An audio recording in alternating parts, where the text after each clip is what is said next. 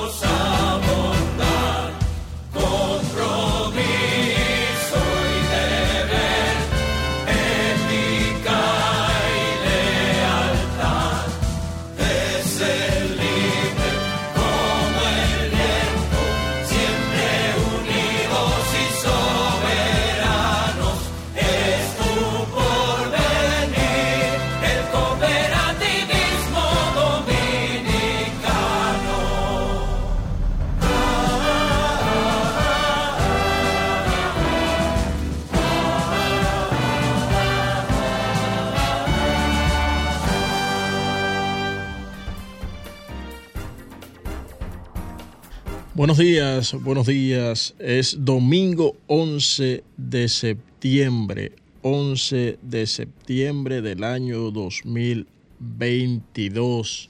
Señoras, señores, como quien no quiere la cosa, hoy hacen 21 años que un atentado terrorista derribó las torres gemelas gemelas en la ciudad de Nueva York, en el World Trade Center allá esos atentados del 11 de septiembre, eh, que son también conocidos como el 11S y en español el 911, en inglés también le dice el 911, eh, fueron una serie de unos cuatro ataques terroristas eh, suicidas cometidos en Estados Unidos en la mañana del martes 11 de septiembre del año 2001 por el grupo terrorista islámico Al Qaeda. Esa mañana recordamos todos cuatro aviones que viajaban desde el noreste de Estados Unidos a Los Ángeles y San Francisco. Fueron secuestrados en pleno vuelo por los 19 terroristas de Al Qaeda. Los secuestrados estaban organizados en tres grupos de cinco secuestradores y un grupo de cuatro. Cada grupo tenía un secuestrador que había recibido entrenamiento de vuelo y se hizo cargo del control de la aeronave eh, en curso. Su objetivo explícito era prácticamente estrellar cada avión contra un edificio prominente, causando bajas masivas y destrucción parcial o completa de los edificios atacados. El primer avión en alcanzar su objetivo fue el vuelo 11 de American Airlines, que fue estrellado contra la torre norte del complejo World Trade Center en el Bajo Manhattan, en la ciudad de Nueva York, a las 8.46 de la mañana. 17 minutos después, a las 9 y 3 minutos, en la Torre Sur, fue golpeada también por el vuelo 175 de United Airlines. Ambas torres eran de 110 pisos y se derrumbaron en una hora y 42 minutos, lo que llevó al colapso de todas las estructuras del World Trade Center, incluido el Seven World Trade Center, y dañó significativamente los edificios circundantes. Eh, un tercer vuelo se estrelló en el Pentágono, ese eh, fue secuestrado sobre Ohio y este causó eh, el colapso parcial del edificio del Pentágono. El cuarto avión, eh, los pasajeros del avión intentaron recuperar el control de la aeronave lejos de los secuestradores y finalmente desviaron el vuelo de su objetivo previsto y se estrelló en un campo cerca de Pensilvania a las 10.03 de la mañana. Eh, los investigadores determinaron que el objetivo del vuelo 93 era la Casa Blanca o el Capitolio de los Estados Unidos. Eh, se me, hace escalofrío la piel de, recordar ese momento. Eh, no sé si eh, algunos recuerdan dónde estaban a esa hora, qué hacían. Yo acompañaba a mi papá en una bodega que todavía tiene en San Cristóbal y todos estábamos anodadados en el televisor que nunca se encendía en horas de la mañana, pero ese día hubo que encenderlo para ver qué era lo que estaba pasando. Y Univisión transmitía en directo todo a través del canal 5, si mal no recuerdo, eh, Telemicro Canal 5, eh, transmitía todo lo que estaba ocurriendo en esa zona, en la zona cero ahora, donde se ha levantado, se ha erigido un monumento en honor a los, a los caídos ahí. Ustedes, eh, quienes han podido visitarlo o quienes no, que lo, pueden ver en fotos en las redes sociales, en, Google, en Wikipedia, eh, se ha erigido un monumento donde eh, están plasmados los nombres de cada una de las personas que fallecieron en este atentado, tanto los que viajaban a bordo de los aviones que fueron estrellados en la Torre Sur y en la Torre Norte, como la gente que trabajaba en, las torres y que se encontraba allí en ese momento cuando esos vuelos se estrellaron. Ahí hubo cerca de 3.000 muertos, fueron 2.996 muertos, si mal no recuerdo. 24 eh, personas que nunca aparecieron, están desaparecidos todavía. Eh, no se dan por muertos ni por vivos, sino como desaparecidos, 24 personas desaparecidas. Eh, y entre los casi 3.000 muertos eh, estaban los 19 terroristas de Al Qaeda que lideraba Osama Bin Laden. Pero vamos a hablar de cooperativismo, señores, vamos a hablar de cooperativismo, que a eso fue que vinimos. Hoy estaremos hablando del eh, la, no sé ni cómo calificarla, la actividad, porque fue trascendental eh, la celebración del 59 aniversario de la Cooperativa de Ahorro y Crédito Herrera. Fue algo trascendental. Eh, también vemos que Coproharina graduó junto al INFCOP varios de sus socios, de sus miembros, eh, de su consejo directivo y de sus empleados. Y también estaremos conversando, por acá estaremos hablando de ciberseguridad. Estaremos hablando hoy con el señor Ángel Chalhub. ¿eh? Eh, Ángel Chalhub está estará por acá en la mañana de hoy, que es representante de la empresa eh, CSTISA, que es una empresa de eh, seguridad tecnológica se llaman consultores en seguridad tecnológica e informática. Estos amigos de eh, consultores en seguridad tecnológica e informática estarán por acá conversando con nosotros en la mañana de hoy sobre, estaremos hablando de contraseñas, estaremos hablando de los controles que usted como ciudadano común debe tener para eh, garantizar su seguridad tanto en sus correos electrónicos como en sus cuentas eh, bancarias y las cuentas que utilizan también ya las cooperativas de la República Dominicana tienen aplicativos móviles, la seguridad que usted tiene, las prevenciones que usted debe tomar. De todo eso estaremos hablando con el señor Ángel Charles quien es el, eh, uno de los gerentes de consultores en seguridad tecnológica e informática, CSTICA. Eh, vamos a la pausa y enseguida regresamos eh, con más detalles.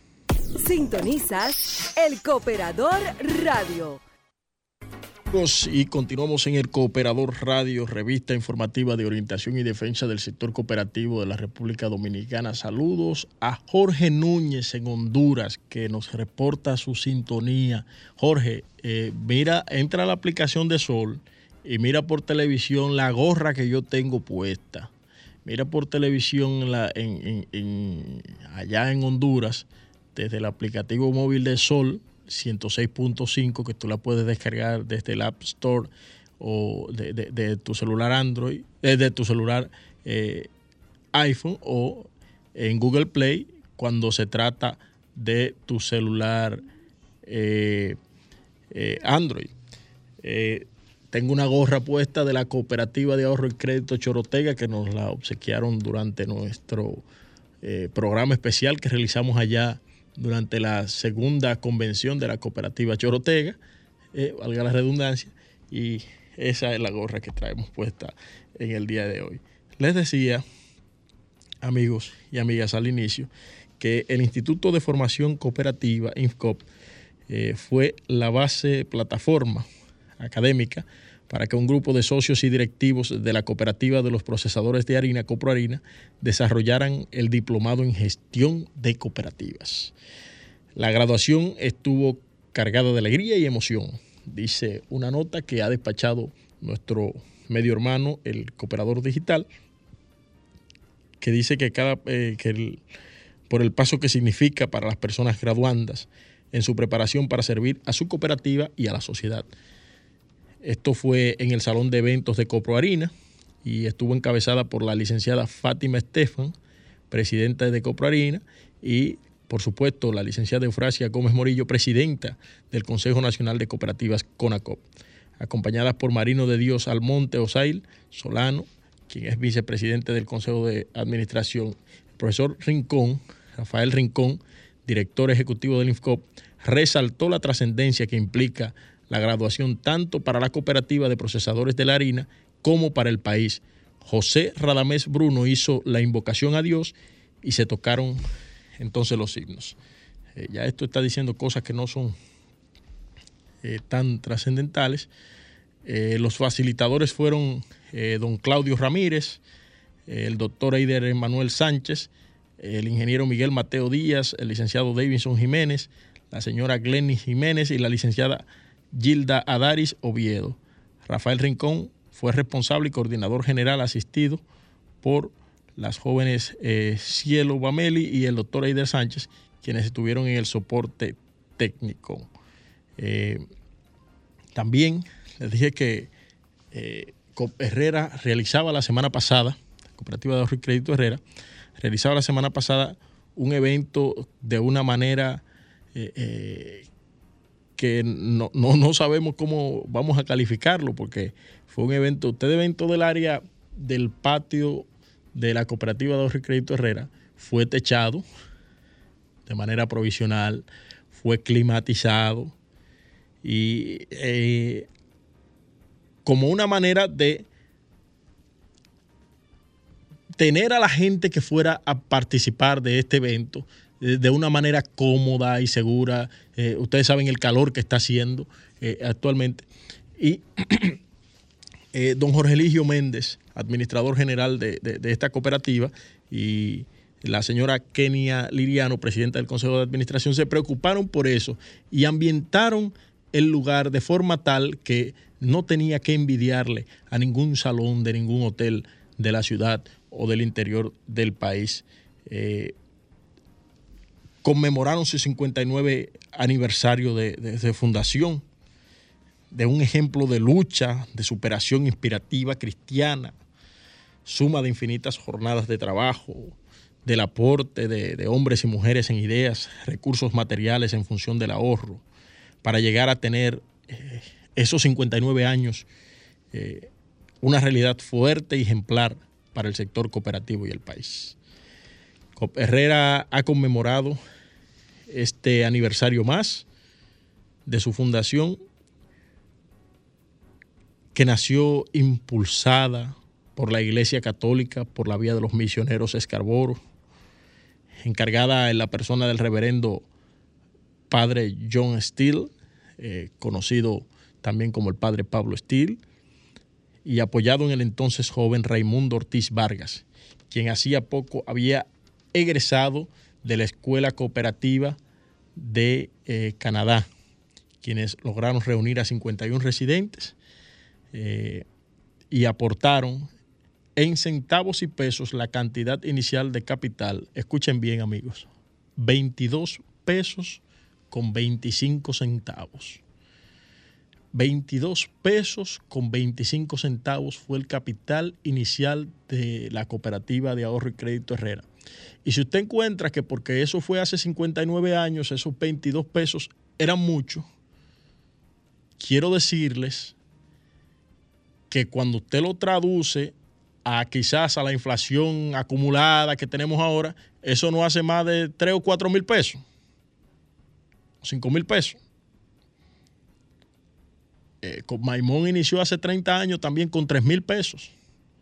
Eh, un grupo de 31 hombres y mujeres que se juntaron y juntaron 3 mil pesos y le dieron para allá.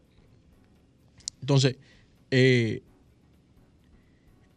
eso es, eso es cooperativismo. Cooperativa de Crédito Herrera tiene ya activos por alrededor de 10 mil millones de pesos enclavada en esa comunidad de Herrera, pero está diseminada en diferentes puntos de la ciudad. Tiene sus sucursales en la Avenida Independencia, en la provincia Peravia, en Sanville, entre otros puntos de la ciudad capital y del interior del país. Y además está trabajando su plan de expansión. Eh, la, Eucaristía, el aniversario fue celebrado con una Eucaristía que fue eh, celebrada por el padre Chelo, quien es el párroco de la parroquia Nuestra Señora de Lima de Rincón, allá en La Vega. Y también hubo una especie de, concierto. Eh, aquí están los números. Eh, la cartera de créditos está sobre los 6 mil millones de pesos vemos que eh, el año pasado eran solamente 5 mil, ya van por 6 mil millones de pesos en cartera de crédito y eso es, eso es importante. Ya tiene 42 mil asociados eh, y así sucesivamente. Hay una, una amplia nota informativa que ustedes pueden eh, darle seguimiento a través de nuestro medio hermano, el Cooperador Digital. Señores, señoras, vamos a ir a la pausa para que eh, podamos eh, conversar ampliamente con nuestro invitado, porque no, no me gustaría que Ángel, una persona del, del nivel de Ángel, pues venga aquí por, tan poco tiempo. Entonces vamos a tratar de, de darle el mayor tiempo posible. Vamos a la pausa y regresamos en breve a hablar de ciberseguridad. Sintonizas el Cooperador Radio Saludos, saludos. Y ya estamos conversando acá con Ángel Chalhub, quien es el representante. Ángel, dilo tú mismo, porque que se, me, se me complica un poquito. Anedi, gracias. Eh, primeramente, gracias por la invitación. Eh, Ángel Chalhub, gerente general de Cestiza, ese es el nombre corto. Ah, y, Cestiza. Y el nombre largo, consultores en seguridad tecnológica e informática. Sí, yo decía CTCIS. No, Cestiza. Cestiza. No, pero así se, se, se escucha y se lee, se, se, lee muy bien. Ángel, eh, antes de hablar de, de, de tu empresa, eh, nos gustaría que tú nos puedas eh, abordar de alguna manera la importancia de que la gente conozca eh, un poco de ciberseguridad. Claro, claro. Acércate un poquito al micrófono. Sí, claro, Neddy. Bueno, eh, la, la, ciberseguridad siempre ha, siempre ha existido. O sea, desde los inicios de Internet eh, se habla de lo que es de lo que es seguridad. Ahora, antes de la pandemia es una foto y luego de la pandemia es otra foto. Puntualmente ya de, después de la pandemia, después que las empresas vieron a lo que se enfrentaron, que no había nada eh, pronosticado, ni nada eh, coordinado, ni, ni, que se preveía cosas tales como lo que sucedió, pues entonces ya la ciberseguridad ha adoptado un papel pre preponderante en todo lo que envuelve los procesos de transformación digital del negocio. Inclusive, eh, todo proceso de negocio o toda eh, empresa debe fundamentarse primero en lo que son eh, en lo que es la ciberseguridad. Y más hoy en día que prácticamente todo está expuesto a internet, todas las comunicaciones son hacia, hacia Internet, todos los servicios que, que a, a lo que nosotros como, como, como personas estamos expuestos se rigen o, o, están plasmados sobre la base del acceso a Internet. Todo esto implica una serie de, de amenazas, riesgos, vulnerabilidades a los que los usuarios, como tú y como yo, estamos expuestos hoy en día eh, debido precisamente a esa exposición hacia el Internet y a la dependencia que tenemos ahora mismo del uso del Internet y de los servicios que se proveen a través de esta plataforma. Existen eh, personas que dicen, pero yo no necesito eso porque yo no soy importante, yo no soy blanco de ataque de nadie. Yo no... Eso, aunque tú no lo creas, siempre se dice, pero se toma conciencia luego que te pasa. O sea que eso es algo, ahora mismo no hay un objetivo o un target que sea pequeño, que sea grande, que sea mediano. Nos puede suceder a todos, te puede suceder a ti, me puede suceder a mí, no importa si nosotros somos un atractivo para el hacker, un atractivo para el amenazante. Eh, puntualmente, eh, aunque no veamos que provoquemos una atracción con ese, con ese, con ese atacante, sí podemos servir como puente para que el hacker ataque a otras personas, a otras entidades, utilizándonos a nosotros como, como, como puente para realizar su fechoría. Sí, eh, mira eh, qué, qué eh, interesante que tú hagas esa aclaración, porque eh, lo escuchamos no solamente en las empresas, sino Exacto. en la gente de a pie, pero eh, a cada rato la gente es víctima de, de, de fraudes a través del Internet. Sí, porque es que no tenemos, a pesar de que puedo trazar un antes y un después de la pandemia, todavía nos falta mucha concientización, nos falta todavía eh, eh, mucho, mucho saber a qué nos estamos enfrentando. Y puntualmente, si nos centramos en el ciudadano de a pie, el que, el que tú, el que tú y, y, como yo utiliza su, su, su, celular para acceder a las redes sociales, WhatsApp, intercambiar fotos, etcétera, etcétera, hay riesgos a los cuales nos enfrentamos si no adoptamos las medidas de seguridad correspondientes. Y parte de nuestra responsabilidad social como empresa que se dedica a la ciberseguridad precisamente es eso, eh, hacer una concientización no solamente a nuestros, a, a nuestros clientes, sino también a las personas de a pie eh, que son las que son puntualmente objetivos para poder, por ejemplo, hackearle su WhatsApp, eh, capturarle su cuenta de redes de, de redes sociales, o sea, cometer un, sinnúmero de cosas que quizá uno dice, como tú comentaste ahorita, bueno, yo soy una persona común y corriente, eh, ¿qué, objetivo tendría un, atacante con interferir mi cuenta de red, de red social?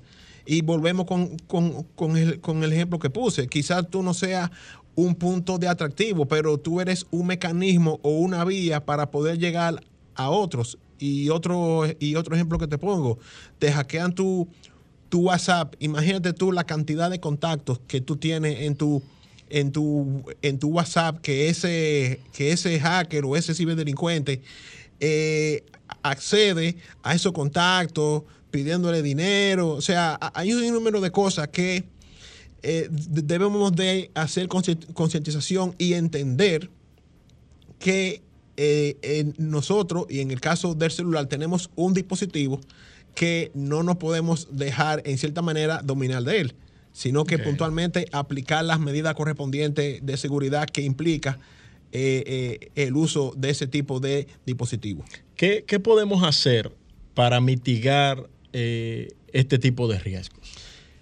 Mira, principalmente yo diría que lo, entre tantas cosas que habría que hacer, lo, puntual sería el uso de contraseñas robustas. Pero no tan solo contraseñas robustas, sino lo que es la habilitación de un múltiple factor de autenticación o un doble factor de autenticación. ¿Qué buscamos con esto? Lo que buscamos con esto es tener una capa adicional en el sentido de que si el atacante sabe nuestra contraseña, pues aunque la sepa, que no pueda acceder a nuestras redes, a nuestros dispositivos, porque necesite de un código adicional a esa contraseña. Eso es lo que, lo que se llama, vuelvo, vuelvo reitero, múltiple factor de autenticación o autenticación de dos fases. Ok, eh, vamos a una pausa y tan pronto cuando regresemos vamos a hablar de eso de las contraseñas, de cómo la gente puede lograr hacer contraseñas más robustas y eh, por qué no usar una misma contraseña para todo. Perfecto. Sintonizas el Cooperador Radio. Amigos y amigas, y hemos entrado ya en la recta final de cara al segundo, al tercer congreso de eh, la Federación de Cooperativas del Nordeste. Y también hemos entrado en la recta final del Congreso del Consejo Nacional de Cooperativas, el más grande evento del de, eh, sector cooperativo eh, dominicano. Será el noveno Congreso del Cooperativismo Dominicano y el sexto Congreso Internacional de Cooperativismo Internacional, donde se estarán abordando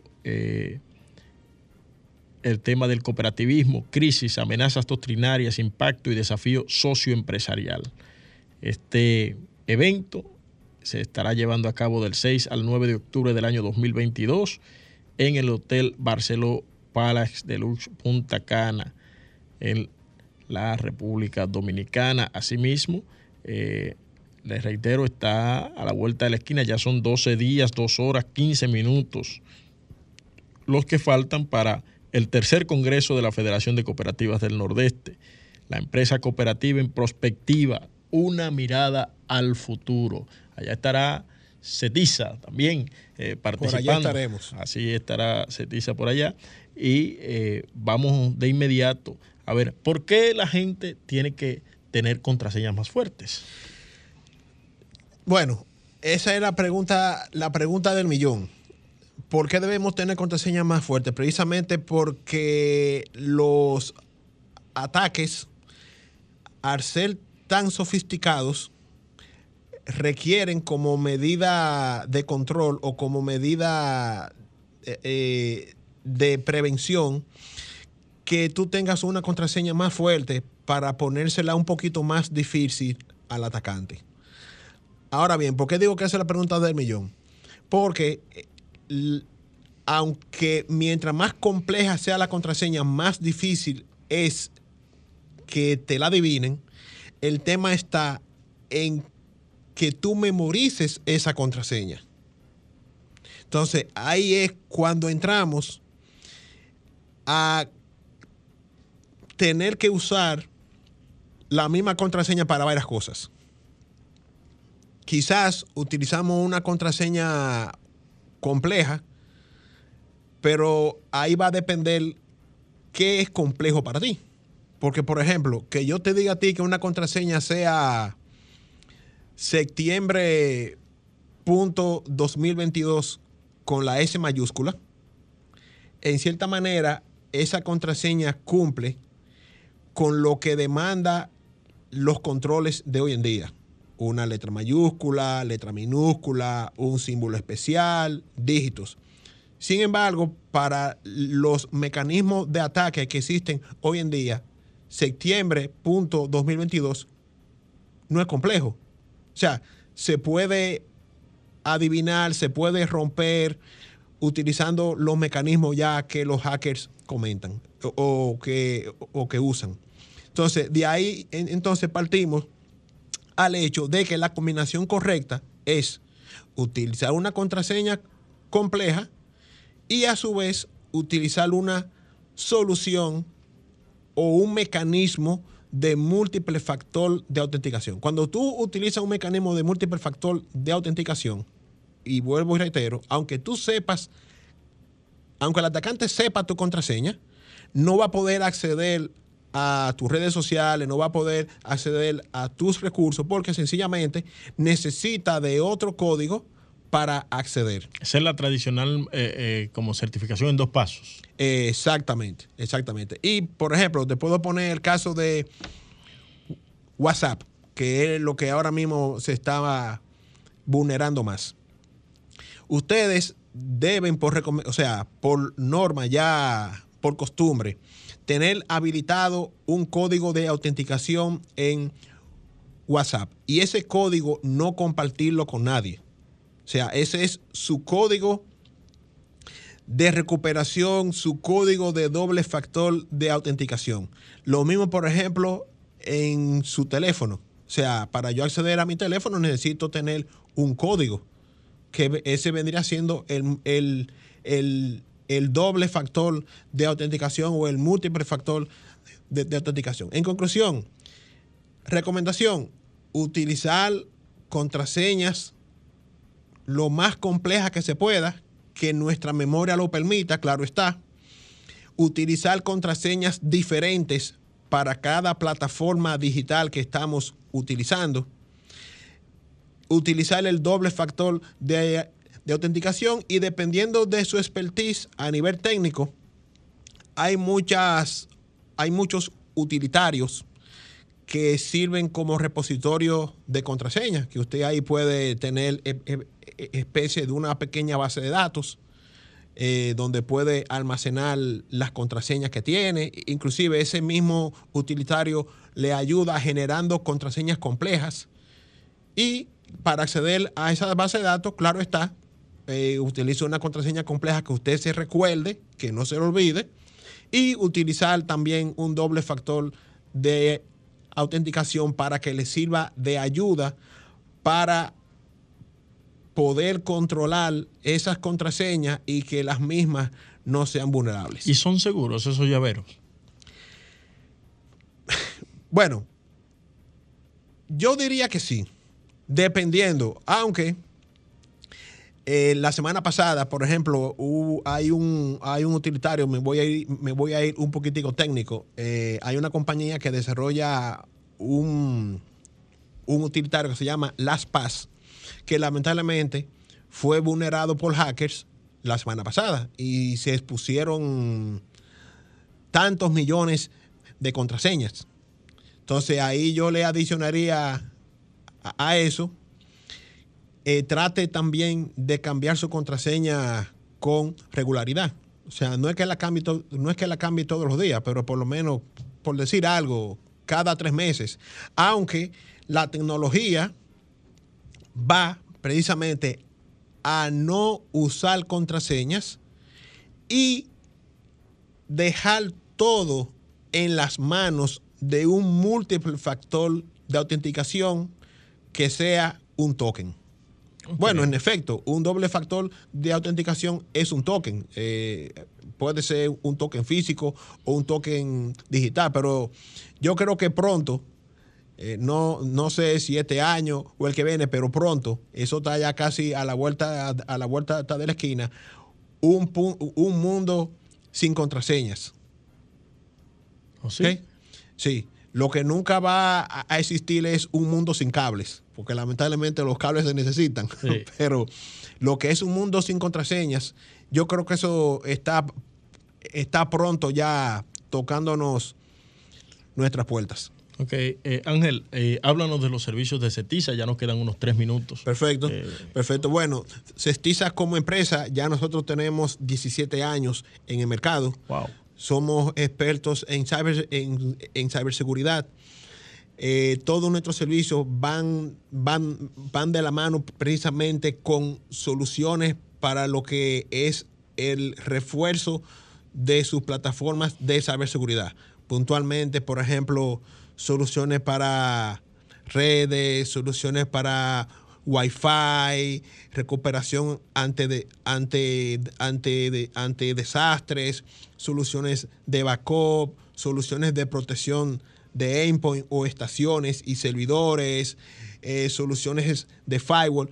Puntualmente, nuestro interés es que el sector del cooperativismo vea en nosotros como empresa, vea en Cestiza un aliado para poder poner su eh, su, plataforma o su infraestructura tecnológica en buenas manos, utilizando las mejores prácticas que demanda hoy en día lo que son lo que es la ciberseguridad. Ok, entonces eh, nosotros estaremos viéndonos y se estarán exponiendo eh, todos estos datos los días 23, 24 y 25 de septiembre en el marco del tercer Congreso de la Federación de Cooperativas del Nordeste, que tiene como tema la empresa cooperativa en prospectiva, una mirada al futuro. Si quieres enviarle un mensaje final a nuestra audiencia en materia de ciberseguridad. Sí, claro. Bueno, eh, recuérdense que todo ya está interconectado. Tenemos una dependencia tal del Internet que yo mismo hasta para buscar un teléfono tengo que recurrir a mi, a, mi dispositivo móvil. Puntualmente ya la memoria la estamos ejercitando poco.